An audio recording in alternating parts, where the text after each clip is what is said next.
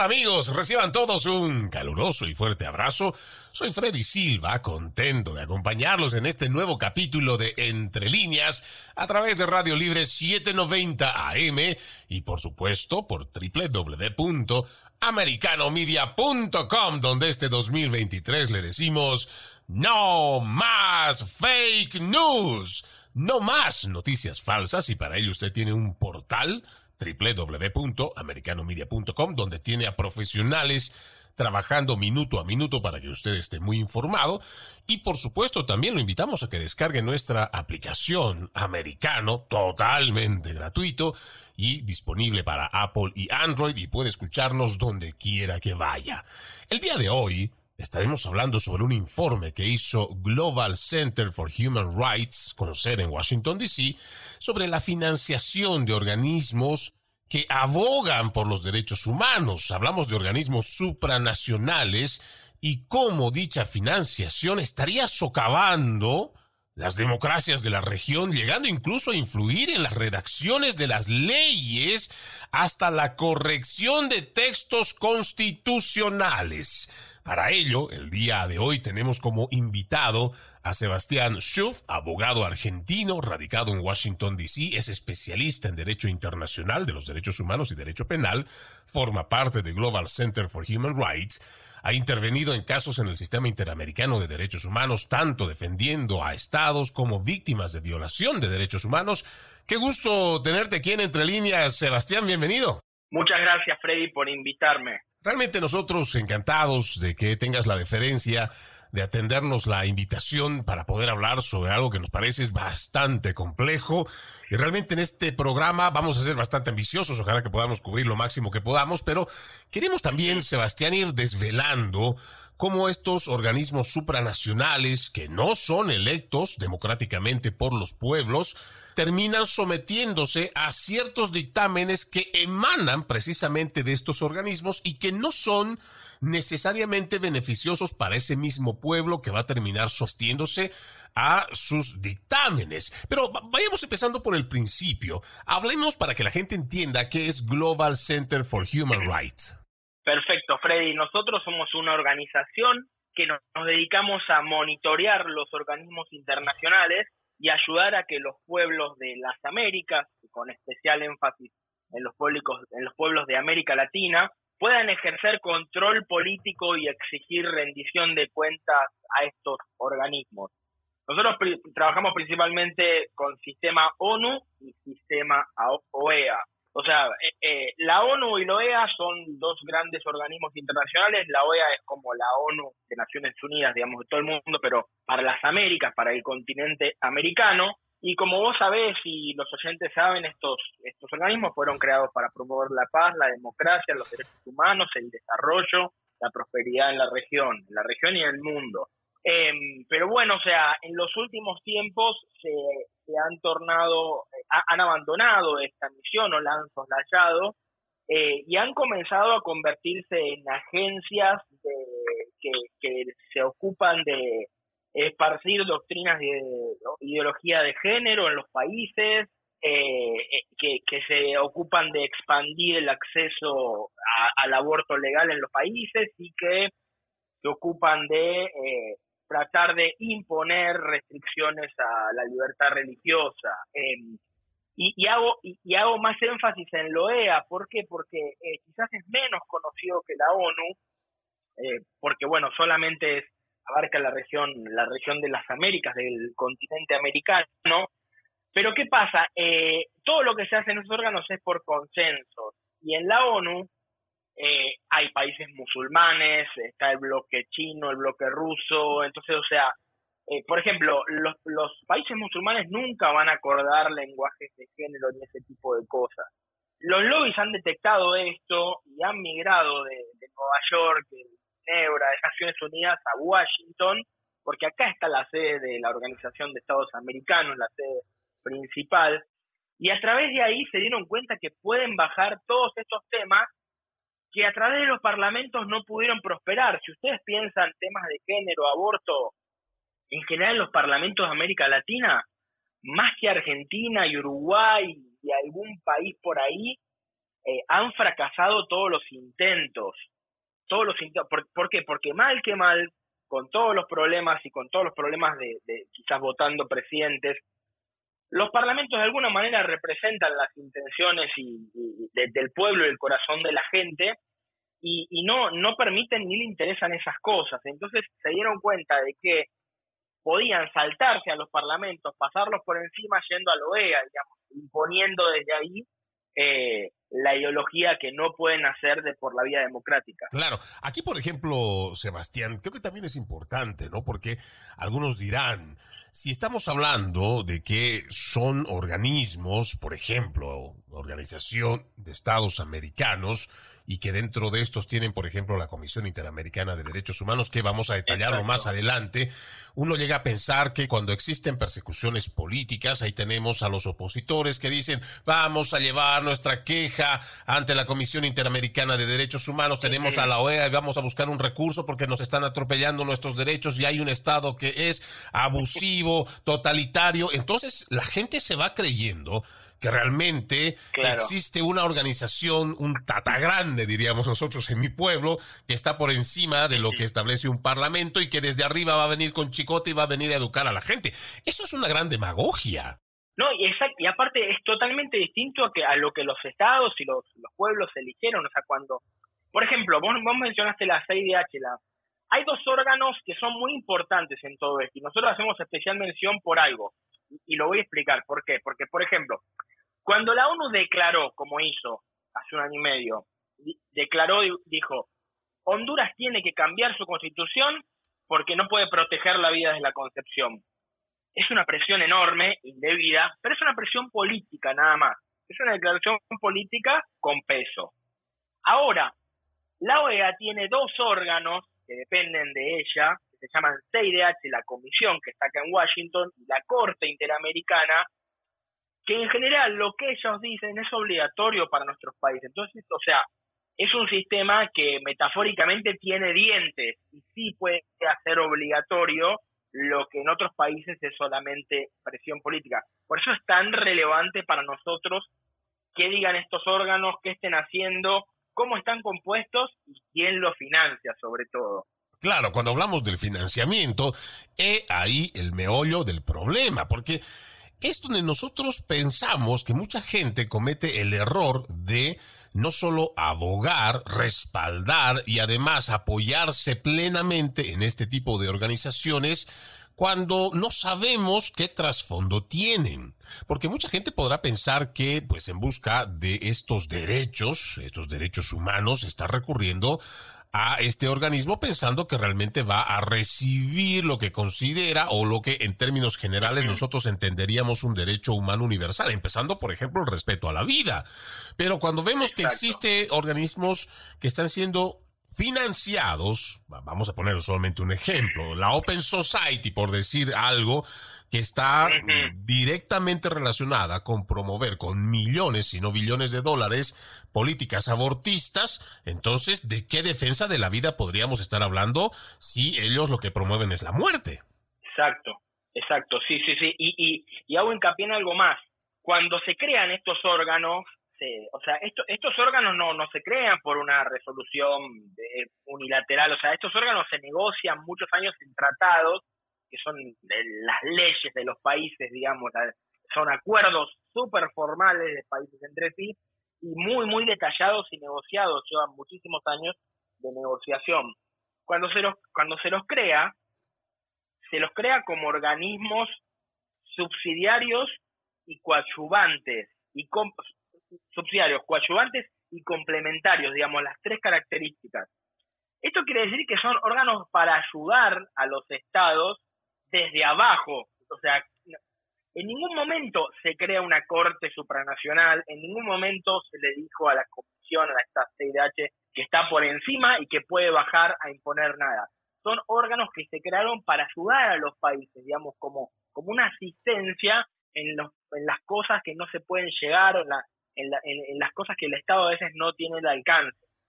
Pero estos órganos se han autoproclamado superiores y andan, andan cambiando leyes y constituciones nacionales con una potestad que no tienen. No la tienen jurídicamente, pero en la práctica la tienen porque porque lo hacen. Claro.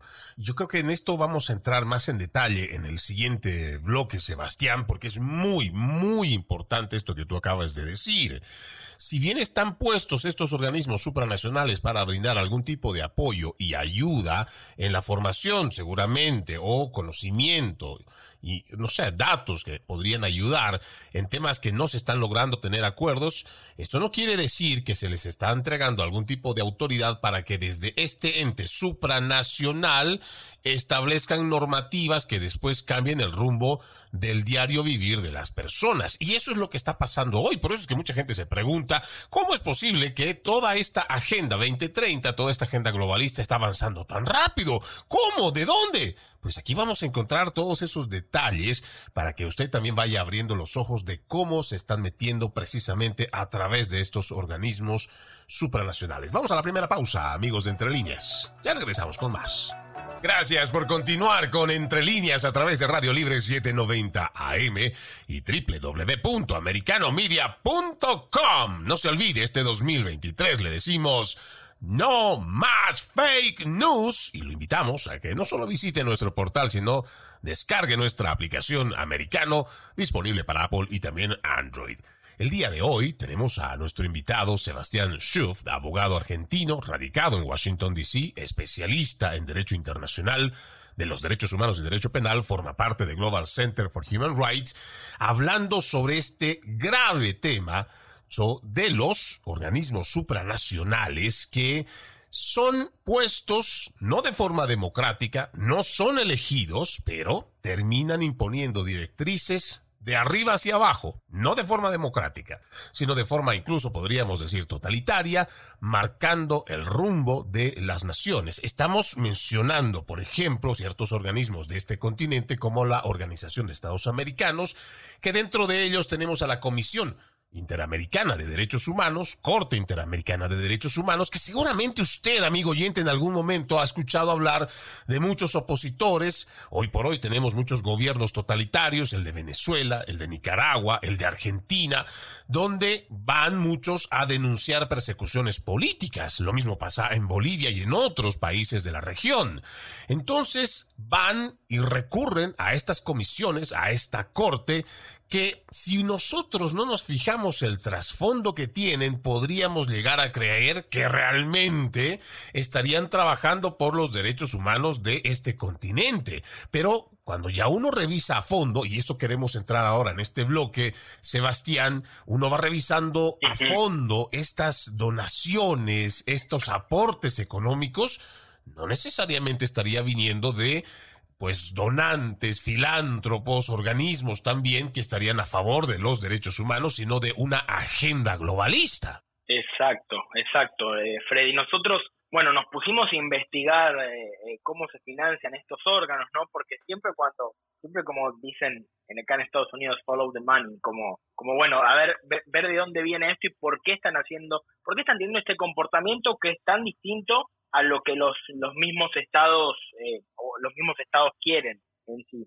Eh, publicamos un informe detallado que lo pueden descargar en globalcenterforhumanrights.org, en la parte que dice reportes, ahí se lo, se lo pueden descargar gratuitamente. ¿Qué, qué son las, las cuestiones que detectamos? Primero, que estos órganos, estos dos órganos principalmente, están financiados en una inmensa parte por países extracontinentales empresas multinacionales y ONG de lobby. O sea, cuando digo una inmensa parte, estoy diciendo que dependiendo del año, de un tercio a la mitad de todo el dinero que reciben viene de estas fuentes, de estas tres fuentes. Segundo, o sea, esta financiación no es libre, no es que sea una financiación general para mantenimiento de las funciones, eh, no, sino que esta financiación se entrega condicionada, digamos, ¿no? Y, no, y no condicionada a, decir, bueno, o sea, cuáles son los temas de acuerdo de toda América Latina. Eh, combatir la pobreza, reducir la pobreza, eh, eh, el tema de, de, salud, educación, digamos, los temas que hay consenso de que, de que se necesita ayudar y mejorar, no. Los temas que se condicionan, es decir, este dinero tiene que ir obligatoriamente a esto, son eh, temas altamente polémicos, ¿no? Como aborto, género, restricciones a la libertad religiosa, incluso, incluso, eh, vos mencionaste Open Society, Open Society financió los informes, los, informes, después voy a explicar bien qué son, pero informes oficiales con logo de la OEA y la CIDH eh, a favor de las protestas sociales violentas, ¿no? Que después fueron el gran, justo antes de, la, de las grandes protestas en Chile y en Colombia y después en Ecuador, y que han sido el gran mecanismo de, defensa de, digamos, de estas personas, que, que no estamos hablando de protestas sociales pacíficas o ciudadanos que se manifiestan, sino estamos hablando de incendio de dependencias estatales, quema de iglesias, o sea, asesinatos, robos, ¿no? Y, y, yo creo que lo, importante de, decir aquí es la injerencia directa de un ente fuera de esa nación que apoya este tipo de convulsiones, precisamente, o por lo general, están pues patrocinados desde la izquierda más radical para poder entrar en esto que proponen, y hablando solo propiamente de este grupo como es la Open Society, que proponen una sociedad abierta, una sociedad que desde nuestro punto de vista no va a llevar para nada, nada bueno a dichas sociedades. Así es, sí, eh, y, es, y es muy loco porque en definitiva eh, se están vendiendo y comprando esos informes, porque, o sea, ¿cómo puede ser que una ONG pague, o sea, sacar sus informes con el, con el logotipo de la OEA, que son los estados, y con el logotipo de la CIDH, con la fuerza que tiene en los papeles y en la práctica. Entonces, o sea, directamente, ¿no? Como, como estos son fondos que son, son revisados y acá en Estados Unidos se tiene que publicar, entonces ellos tienen que poner, bueno, Open Society, Open Society es quien investigó, quien pagó todo esto, ¿no?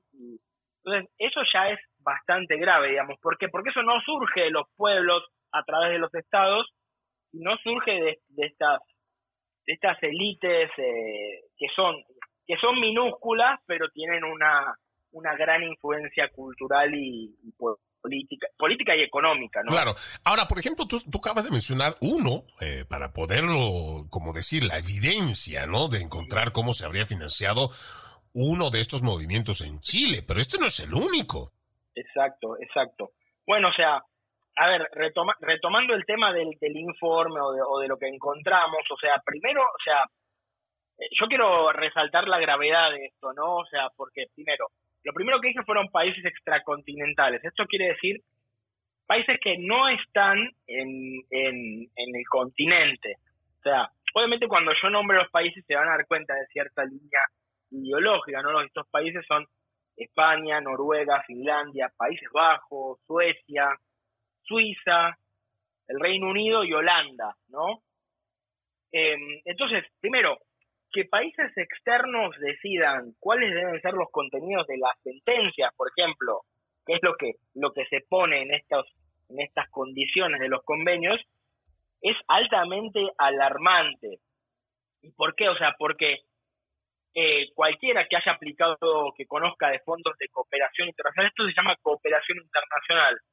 La cooperación internacional se pide en las cancillerías, en las cancillerías, en los, de, en los ministerios de relaciones exteriores de los países. ¿Por qué? Porque el dinero que los países dan para estas cosas, por supuesto que forma parte de la política exterior. Entonces, o sea, estamos, eh, nuestros países están recibiendo condenas que nos obligan a cambiar nuestras leyes porque forma parte de la política exterior de otro país. Digamos, ¿no? Ese, es, es bastante grave.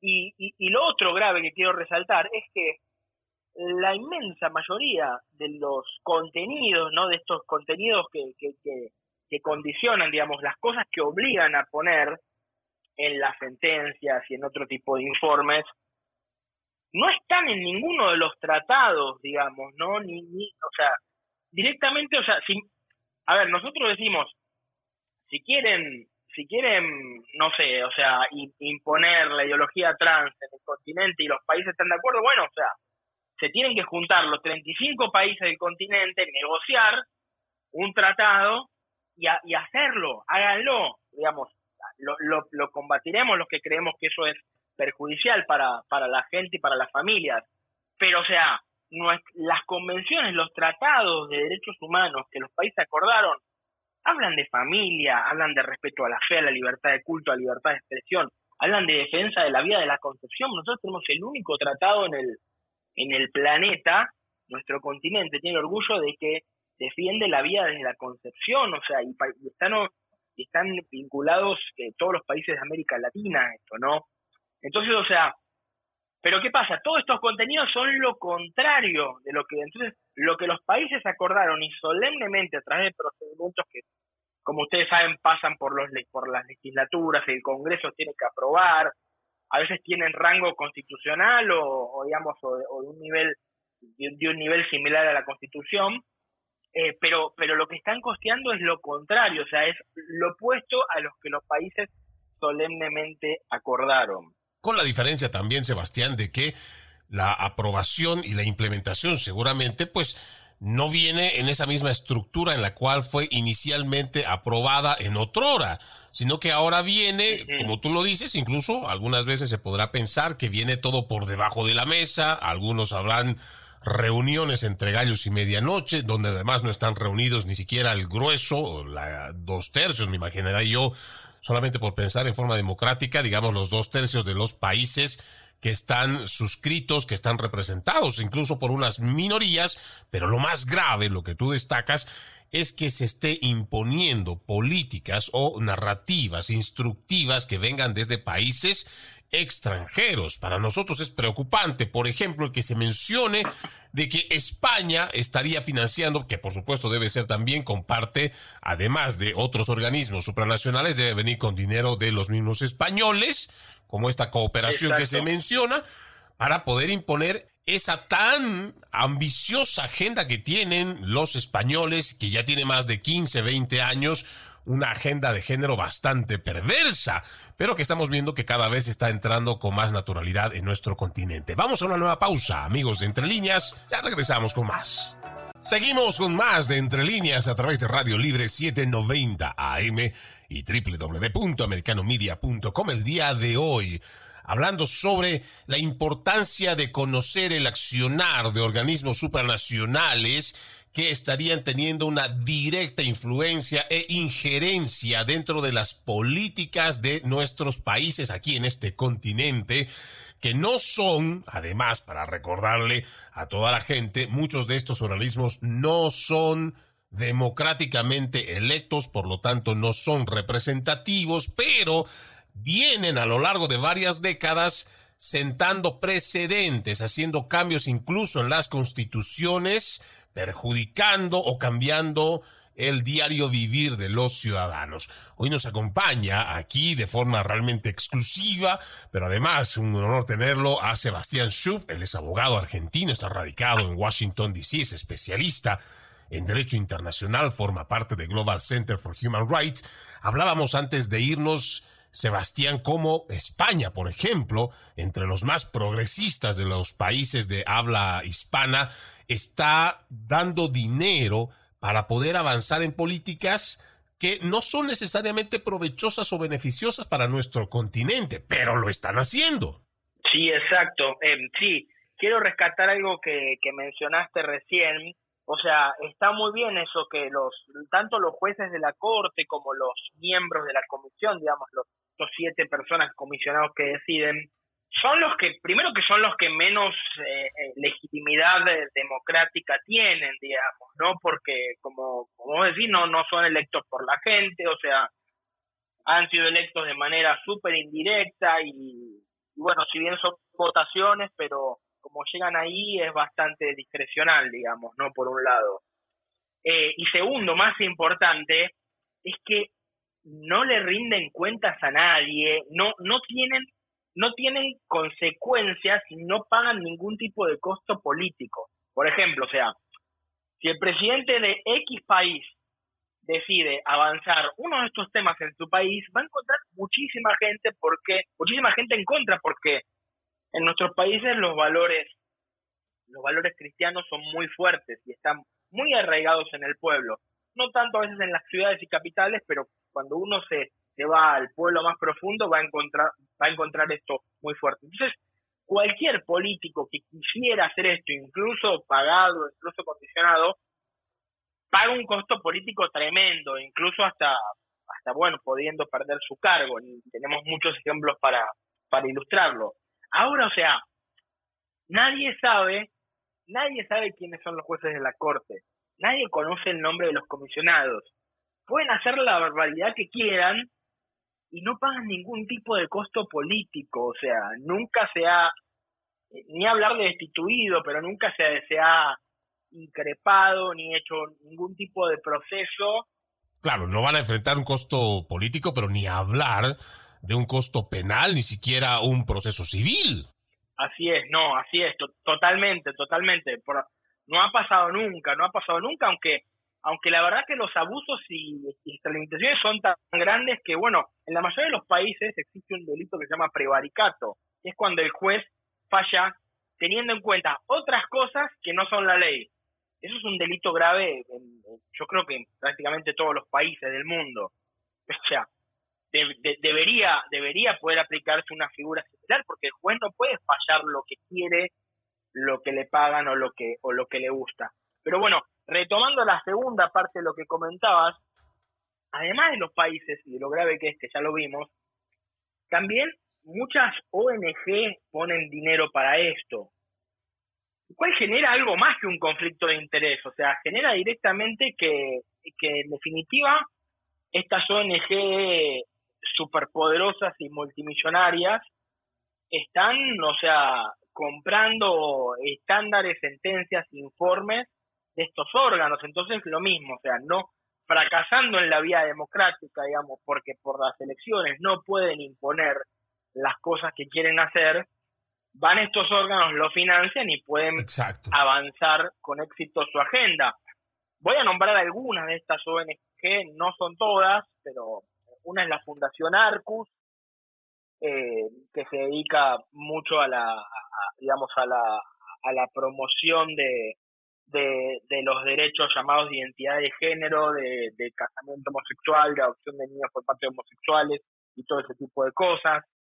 Freedom House, Fundación Ford, la Fundación Ford pone mucho dinero, Oxfam también es una fundación muy grande, y por supuesto, como se ha mencionado al principio, Open Society Foundation de, George Soros em, es una es una de las que más pone dinero también, ¿no? Y estos son no son eh, organizaciones no gubernamentales apolíticas o que no tengan agenda, o sea, son organizaciones que hacen lobby concreto en, eh, en los países y que con ese dinero, o sea, con el, con el dinero que ponen en esta en la comisión y en la corte, bajan su agenda concreta a través de sentencias y, y otras y otras resoluciones de estos órganos.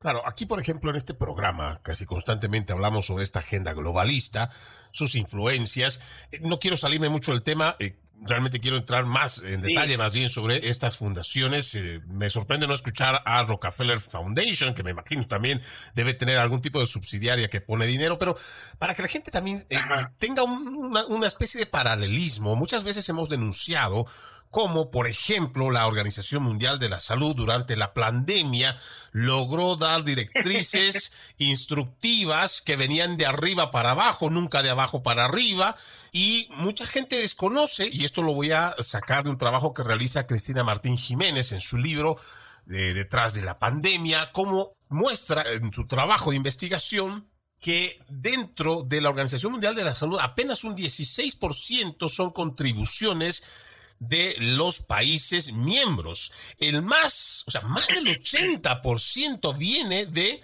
por ejemplo, las fundaciones de Bill y Melinda Gates y muchos otros que forman parte también de la industria farmacéutica. O sea que esto es muy grave porque tienen ese poder, estos eh, filántropos a través de estas organizaciones supranacionales, tienen tanto poder económico que son capaces de establecer narrativas que no son beneficiosas, pero que además son inconstitucionales. Y volviendo otra vez a nuestro patio, aquí a nuestro continente, muchas de estas cosas en cuanto a estas agendas progresistas, esta agenda globalista, se está metiendo precisamente con financiamiento de este tipo de fundaciones que son, desde un punto de vista muy personal, peligrosos para lo que nuestra cultura hispanoparlante representa. Así es, nosotros tenemos la responsabilidad de, exhibir y visualizar estas cosas, porque como vos mencionabas al principio, la mayoría que la mayoría cree de buena fe que estos órganos son una instancia que tenemos que nos puede ayudar cuando podemos tener problemas internos y la verdad que eso debiera ser, o sea, para eso los crearon los países, para eso están hechos y eso tienen que ser. Pero bueno, no, o sea, se han convertido en, en agencias al servicio de otros poderes y, y, de mínima lo tenemos que exhibir eso, porque si no, o sea, la gente va a seguir acudiendo a, ellos o respetándolos cuando cada vez tienen menos de respetables. Claro, yo por lo menos veo con mucha tristeza cómo ciertos eh, sectores de opositor van, no digo de rodillas, creo que eso sería demasiado despectivo, pero prácticamente en plan de lágrimas y llanto van a pedirle algún tipo de apoyo, cuando en realidad muchos de estos ya han sido copados, y hay que decirlo con, con mucha certeza, Sebastián, estos ya han sido copados por la izquierda marxista y poco nada harán por atenderlos. No, y esto es como que, o sea, que, que una gallina tenga un problema en el gallinero y vaya corriendo a la guarida del lobo a pedirle ayuda. Sería una, una analogía similar. Mm, totalmente de acuerdo. Y pienso que abrir los ojos en esa misma responsabilidad que tenemos para gente como tu organización, tu persona y quienes trabajan contigo, pues lo están realizando, porque también si no lo hacemos, Sebastián, ¿quién más lo va a hacer? ¿Y de qué otra forma se van a enterar? Así es, pero yo tengo mucha confianza, no, no, que no, no subestimo a la gente y creo que, que nada, si, si enfatizamos y compartimos más el mensaje, la gente puede abrir mucho los ojos.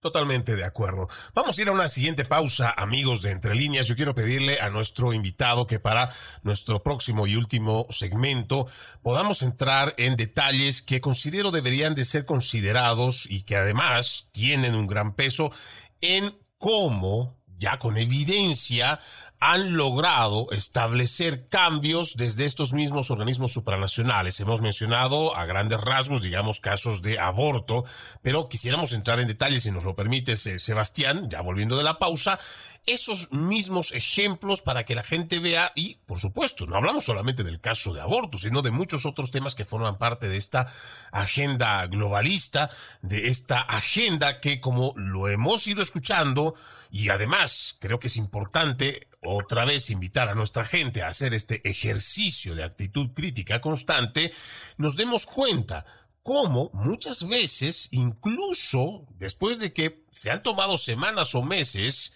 en los mismos pueblos elaborando algún tipo de mm, cambio para sus constituciones, para su mejor vivir o su mejor convivencia, después terminan llegando de estos mismos grupos supranacionales a modificar estas cosas que nos parecen algo muy aberrante y un atentado contra la democracia de nuestras naciones. Vamos a la pausa, ya regresamos con más. Seguimos con más de Entre Líneas a través de Radio Libre 790 AM y www.americanomedia.com y usted también nos escucha donde quiera por nuestra aplicación americano disponible para Apple y también Android. El día de hoy tenemos a nuestro invitado Sebastián Schuth, abogado argentino, radicado en Washington, D.C., es especialista en Derecho Internacional, forma parte de Global Center for Human Rights y estamos hablando a grandes rasgos sobre un trabajo de investigación que han venido realizando precisamente sobre organismos supranacionales que estarían teniendo injerencia, impacto en nuestras naciones de Hispanoamérica y quisiéramos entrar en más detalles sobre casos que nos parecen muy relevantes, eh, Sebastián, que nos podrías comentar para que así nosotros tengamos una idea de cómo están influyendo y cómo están modificando incluso ciertas normativas en los países que se supone son soberanos. Así es, Freddy. Bueno, voy a empezar de menos grave a más grave. Espero que nos dé el tiempo. Pero bueno, lo primero que quiero contar es lo que se llama opiniones consultivas. O sea, el nombre lo dice bastante, ¿no? O sea, es una opinión y es consultiva, digamos. Es todo lo contrario a algo que es obligatorio. Este es un sistema que se le dio a la Corte esa potestad para poder definir el alcance de ciertos derechos o traer claridad sobre el alcance de ciertos derechos que están en los tratados, ¿no? Y que obligan a los países es simplemente como decir, mira, no entiendo bien esto, hasta dónde llega el alcance de esta norma, y la Corte dice, ah, mira, llega hasta acá, ¿no? Sería, sería una cosa así que es como, justamente, ¿no? Un servicio de asistencia que haría la Corte. que en principio, bueno, no, o sea, parece interesante, ¿no? Vamos a ejemplos concretos. La España, a través de su Agencia Española de Cooperación Internacional y Desarrollo, le dio eh, en el 2017, eh, periodo 2017-2018, le dio 313.350 dólares a la Corte para resolver opiniones consultivas sobre medio ambiente, asilo y orientación sexual e identidad de género. ¿Qué opiniones consultivas salieron en ese periodo? Sea, opinión consultiva sale una, o sea, salían antes una vez cada cinco años. Bueno, en ese periodo salieron una sobre medio ambiente, otra sobre asilo y otra sobre orientación sexual e identidad de género. Wow. O sea, con lo cual, directamente, o sea, lo que ellos pagaron es lo que dijeron.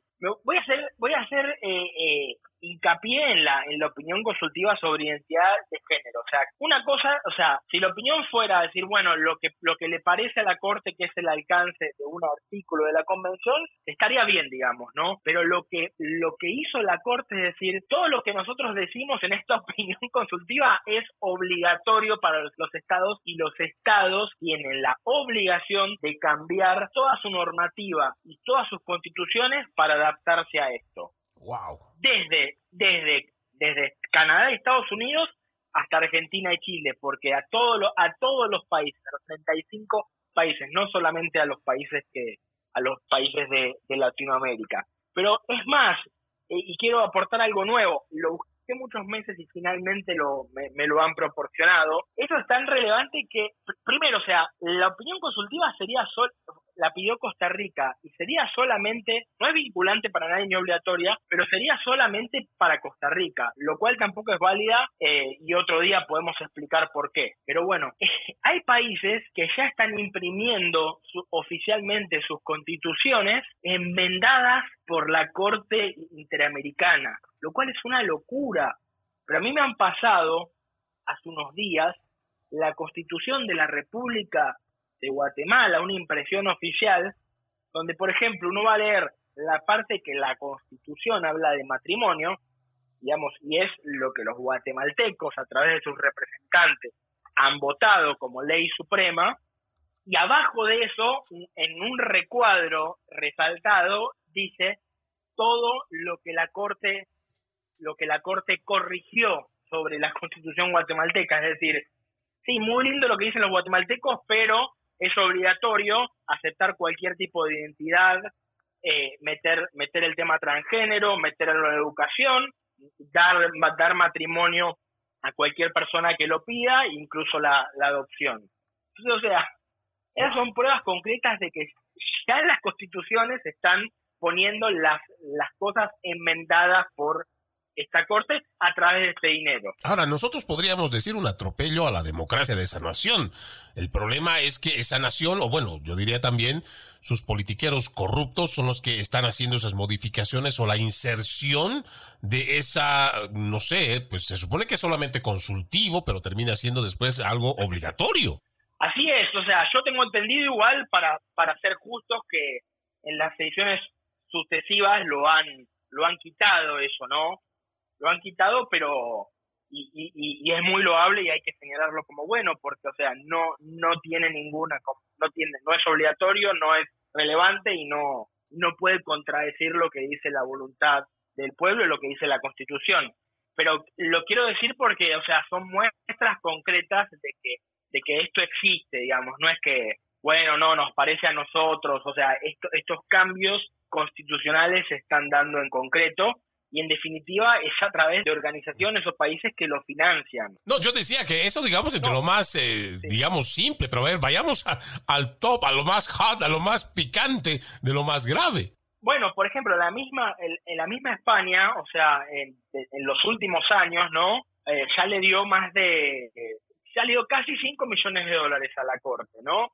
Específicamente en 2016 a ver, como son fondos de cooperación, tienen que poner en convenios internacionales qué es lo que, lo que piden, ¿no? Y le dieron fondos y lo que pidieron es que resuelvan casos contenciosos sobre temas de orientación sexual. Entonces, o sea, ese año la Corte a Colombia y Ecuador los condenó en dos casos, obligándolos a cambiar su legislación para aceptar los temas de género.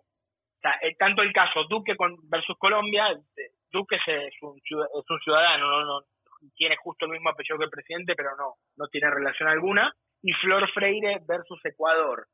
Entonces, no, o sea, cuando uno ve el, el, digamos, el mandato de ese convenio, dice específicamente resolver casos contenciosos. Eso quiere decir, se están pagando sentencias para condenar a países, esa condena sí es obligatoria, sí es obligatoria para los países y sí obliga no solamente a resarcimientos económicos, muchas veces millonarios, no solamente obliga a resarcimientos morales, digamos, se ponen placas, se hacen monumentos, se hacen actos públicos de reparación, sino que implican cambios de la legislación interna. Entonces, quiero decir, ONGs y empresas y, otros países están pagando para que condenen a otros estados.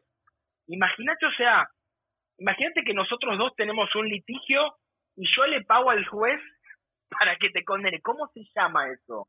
¿Qué nombre le pondrías? Bueno, eso es lo que está pasando hoy con la Corte Interamericana. Wow, realmente eso es muy, muy grave. Ojalá mucha gente logre despertar de ese letargo y ya deje de estar eh, pues poniendo tanta fe en estos organismos que como lo hemos dicho al principio no son elegidos por los pueblos, no tienen esa representatividad, pero terminan emitiendo este tipo de comunicados, eh, sugerencias que después establecen como si fueran obligatorios para poderlos poner en marcha y cambiar dentro de sus propias legislaciones.